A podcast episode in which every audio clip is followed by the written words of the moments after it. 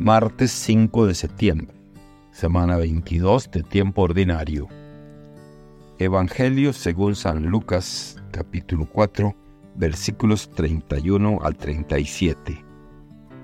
En aquel tiempo, Jesús fue a Cafarnaúm, ciudad de Galilea, y los sábados enseñaba a la gente. Todos estaban asombrados de sus enseñanzas, porque hablaba con autoridad había en la sinagoga un hombre que tenía un demonio inmundo y se puso a gritar muy fuerte, Déjanos, ¿por qué te metes con nosotros, Jesús Nazareno? ¿Has venido a destruirnos? Sé que tú eres el santo de Dios. Pero Jesús le ordenó, Cállate y sal de ese hombre.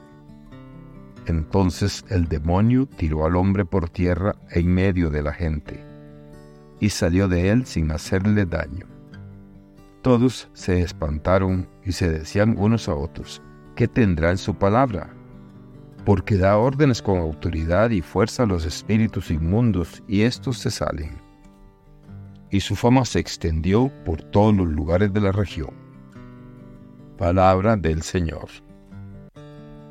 Gloria a ti, Señor Jesús.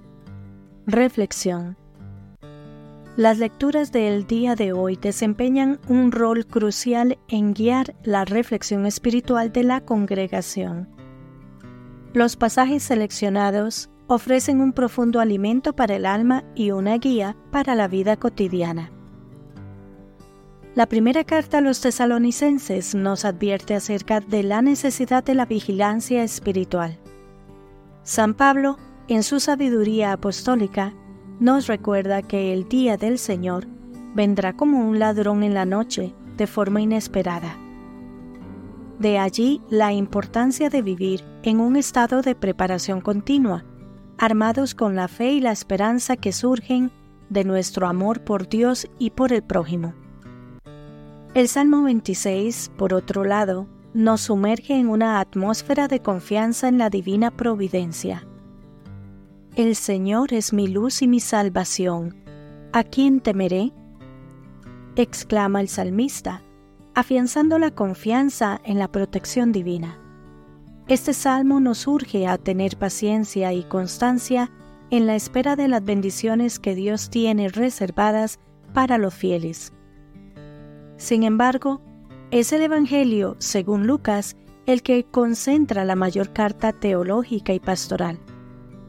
En este pasaje, Jesucristo demuestra su autoridad divina y su poder liberador al expulsar un demonio en la sinagoga de Cafarnaúm. Ese acontecimiento no es simplemente un milagro aislado, representa un mensaje explícito sobre la misión de Cristo en el mundo. La liberación del endemoniado muestra que Jesús no solo vino a enseñar y a sanar, sino también a liberar a la humanidad de las garras del mal. Lo significativo de estos textos, al ser considerados conjuntamente, es que conforman una narrativa coherente sobre la relación entre la preparación espiritual, la confianza en Dios y la acción liberadora de Cristo. San Pablo nos insta a estar preparados. El salmista nos anima a confiar y el Evangelio nos muestra la concreción de la promesa divina en actos de liberación y sanación. Por lo tanto, en medio de las aceleradas actividades de la sociedad, estos pasajes bíblicos actúan como un anclaje espiritual, recordándonos que más allá de nuestras luchas terrenales se encuentra la constante presencia de un Dios amoroso y liberador.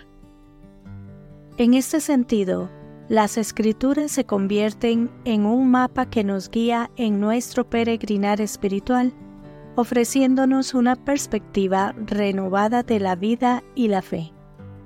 Permita que este mes de la Biblia sea una oportunidad para que estas verdades penetren profundamente en su corazón y se manifiesten en su vida diaria.